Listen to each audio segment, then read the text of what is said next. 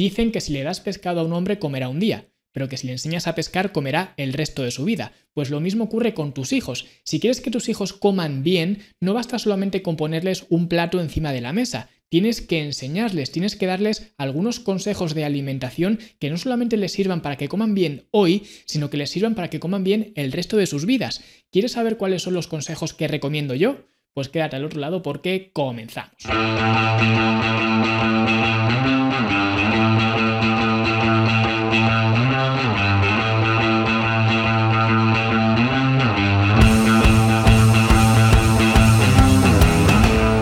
Y si quieres que tus hijos tengan una buena alimentación, la herramienta fundamental, tanto para tus hijos como para ti, para tener una buena alimentación, es un plan de alimentación.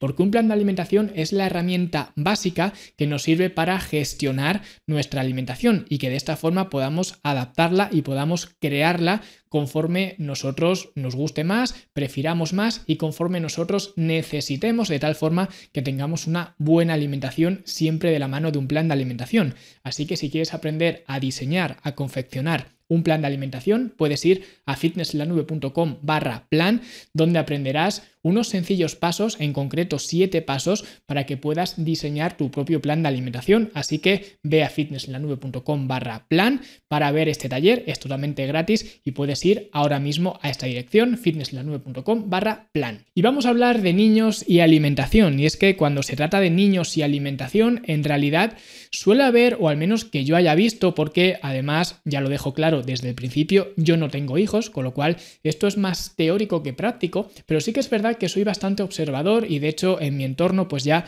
la gente empieza a tener hijos y demás y veo que muchas veces hay dos vertientes de educación con respecto a la nutrición y los hijos. La primera vertiente es directamente omitir la nutrición, omitir la alimentación y que, bueno, pues de alguna forma esperar que ese niño cuando sea mayor pues tenga cierta inquietud con respecto a la alimentación y que esa inquietud le lleve a mejorar sustancialmente su alimentación, que de hecho eso es lo que me ocurrió a mí. Yo no tuve pues unas nociones básicas de alimentación, ni yo, ni creo que la mayoría de la gente de nuestra edad, o de mi edad al menos, y mayores pues menos probable todavía. Y en cualquier caso, eh, yo tuve la suerte, por así decirlo, de tener esas inquietudes con respecto a mi alimentación y de esta forma pues he podido moldear y manipular mi alimentación para hacerla más eh, saludable y tener más conciencia sobre lo que estaba comiendo. Sin embargo, esto es un brindis al sol.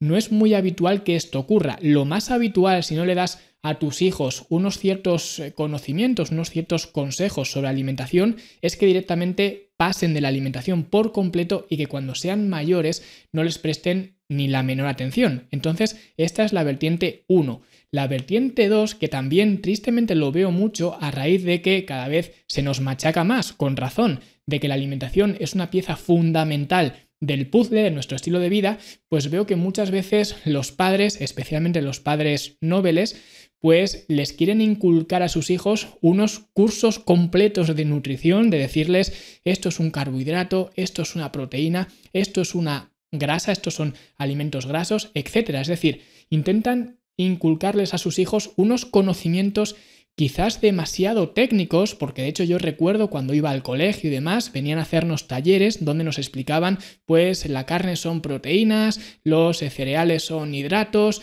el aceite es grasa, por ejemplo, cosas así, y realmente yo salía de allí y me daba exactamente igual, no tenía pues ni la menor curiosidad por indagar un poco más. Seguramente esos talleres pues eh, fueran la mecha para que otras personas sí que indagaran un poco más y quizás les gustara más ese tema. En mi caso no ocurrió así.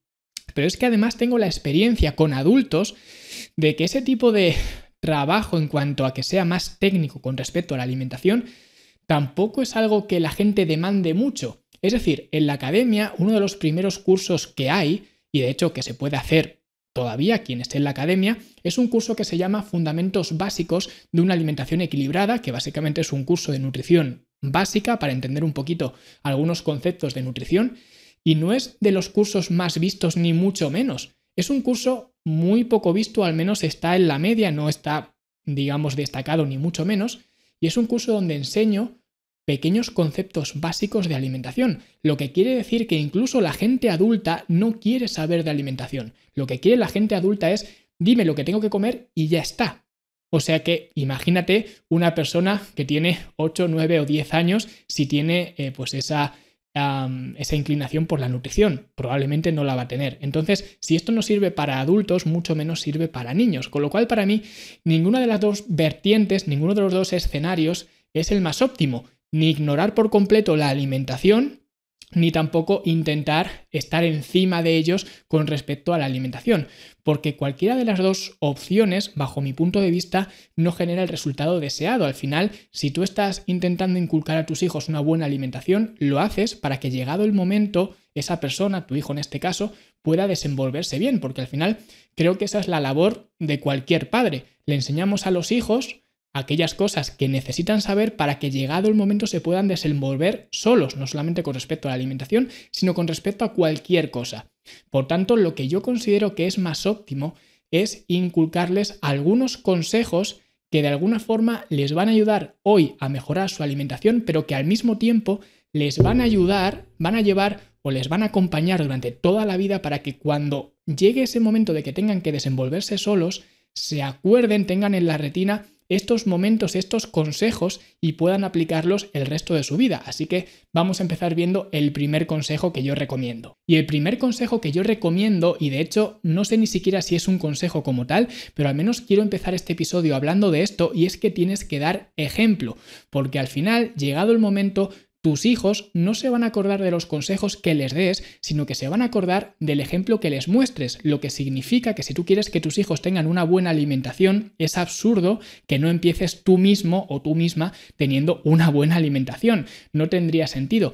Por eso siempre incido tanto en que cada vez que haces algo positivo para tu cuerpo, para tu estilo de vida, y lo haces delante de tus hijos, no hace falta ni siquiera que les digas nada con palabras. Al final, eso lo están viendo cada vez que tú estás entrenando en casa, por ejemplo, y tus hijos te ven, o cada vez que haces eh, una buena comida, que tienes, que tienes una buena alimentación, que haces cualquier cosa para cuidar de tu cuerpo, no hace falta que uses las palabras. Tus hijos están viendo eso y se van a criar en un ambiente donde tú les has inculcado eso sin tener que decir prácticamente nada. Con lo cual, lo primero es que tú mismo apliques estos consejos y no solamente estos.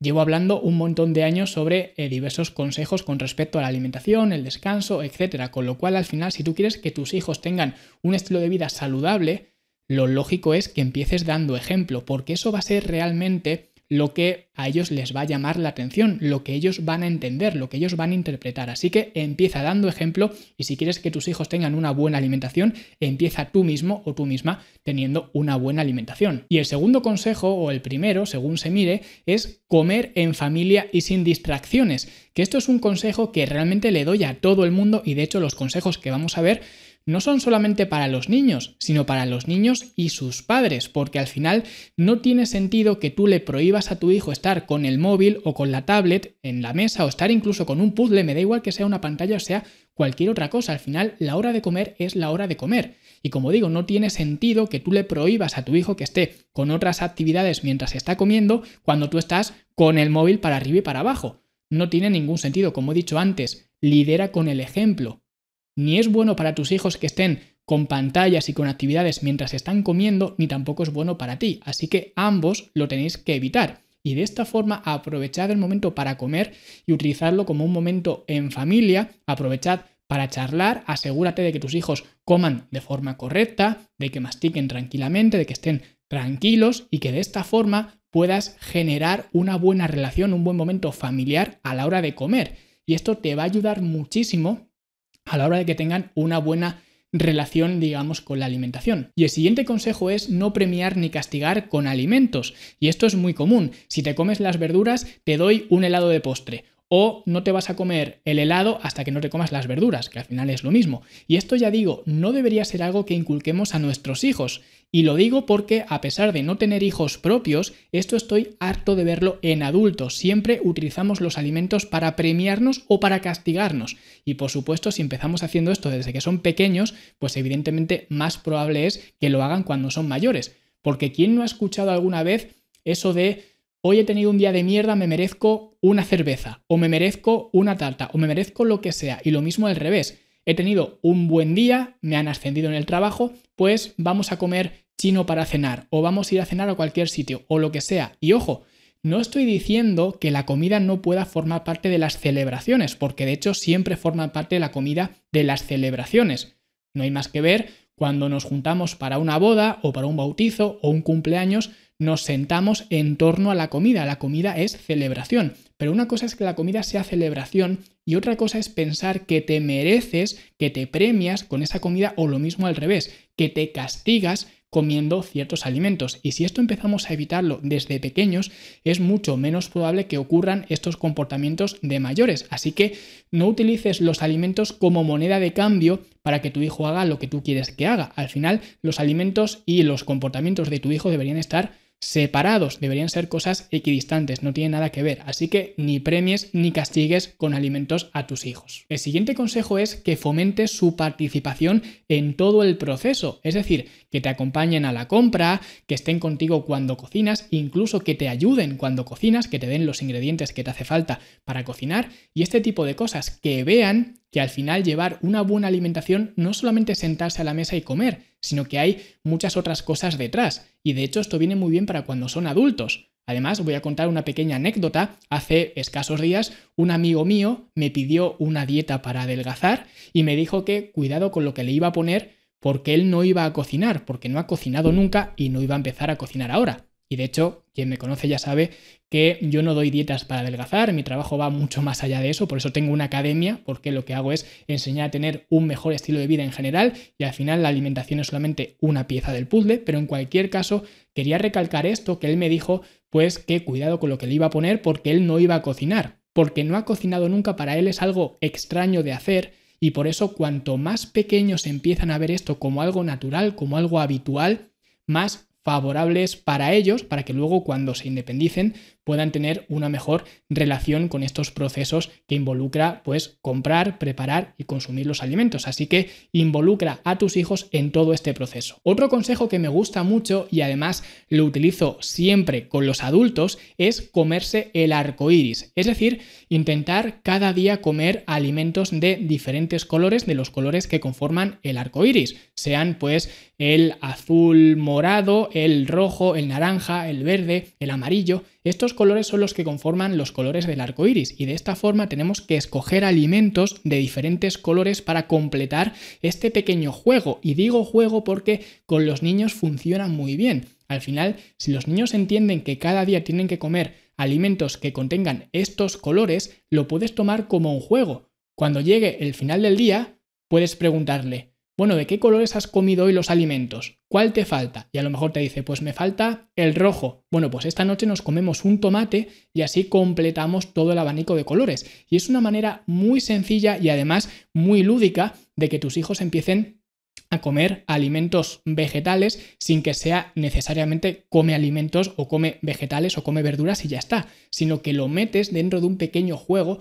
donde cada día tienen que completar una serie de colores utilizando estos colores del arco iris. Así que, por ejemplo, puedes poner una pequeña imagen en el frigorífico con los distintos colores del arco iris y diferentes alimentos que pueden escoger de cada color, de tal forma que el niño puede ver de una forma muy sencilla si le falta pues el amarillo, el verde, el rojo, el que sea. Si por ejemplo le falta el naranja, pues eh, una batata, por ejemplo, podría ser un eh, alimento del color naranja para cubrir ese color. O si le falta el verde, podría ser el brócoli o cualquier cosa así. Al final, estás fomentando, por un lado, la memoria de tu hijo que sepa qué alimentos ha consumido de cada color a lo largo del día. Estás fomentando también la visión espacial del niño sabiendo o asociando los colores a los alimentos y estás también inculcando el hábito de comer diferentes alimentos de diferentes colores a lo largo de todo el día. Así que creo que este es un pequeño juego que no es tan juego para los adultos, pero que digamos es una estrategia muy buena para asegurarnos de tener un buen aporte de micronutrientes, ¿vale? Comerse el arco iris es un consejo que funciona muy bien para niños pequeños y para adultos. Siguiente consejo, otro consejo que siempre les doy a los adultos. De hecho, es uno de los primeros consejos que vemos dentro de la academia. No puedes tener chucherías o alimentos ultraprocesados, pero en el caso de los niños es más bien chucherías. No tengas chucherías dentro de tu casa. Y ojo, no estoy diciendo que le prohíbas consumir alimentos pues azucarados o alimentos ultraprocesados a tu hijo, porque realmente aunque técnicamente sea lo mejor que no los consumiera, al final si los prohíbes los estás haciendo más atractivos, con lo cual para mí eso no es una solución, porque al final siempre va a consumir estos alimentos, pero al menos controla lo que tienes dentro de tu casa, no metas en tu casa este tipo de alimentos y déjalos para situaciones más especiales, quizás los fines de semana, cuando salgas por ahí, y que de esta forma no asocie tu hijo el tener ese tipo de alimentos dentro de tu casa y que sea más bien algo pues excepcional cuando sales fuera o cualquier cosa, pero no tengas en tu casa alimentos ultraprocesados o chucherías o cualquiera de estos eh, sinónimos, cualquiera de estos alimentos que realmente no te van a beneficiar en nada ni a ti ni a tu hijo en cuanto a tu alimentación. Siguiente consejo también un básico para los adultos, pero que especialmente es importante que empieces a inculcárselo a tus hijos. Respeta los horarios de comer. Y cuando digo respetar los horarios de comer, me refiero a que deberíamos comer siempre a las mismas horas, es decir, tener una estructura de comidas. Y esto va tanto para adultos como para niños pequeños, lo que significa que si un niño acaba de salir del colegio y pasa por el kiosco y el niño te pide un chupa chups, no se lo tienes que comprar sencillamente porque en 10 minutos ya vamos a comer. Y si le compras el chupa chups, ¿cuántas veces nos ha ocurrido que le compras algo a un niño, una chuchería a un niño y luego llega a casa y no quiere comer? ¿Cómo va a querer comer si se acaba de comer pues una bolsa de gusanitos o lo que sea? Estamos rompiendo por completo esta estructura de comidas de la que estoy hablando, así que para asegurarnos de ello vamos a llevar una estructura, un orden, una organización con respecto a las comidas. Vamos a hacer cuatro o cinco comidas, las comidas que sean, y siempre vamos a intentar llevarlas a las mismas horas y por supuesto no vamos a quitarle el hambre al niño pues 10 minutos antes de comer comprándole un capricho simplemente porque el niño te lo pida, porque además una cosa que ocurre no solamente con los niños, sino también con los adultos, es que cuando te piden una cosa una vez y haces una excepción una vez, mañana te lo van a volver a pedir.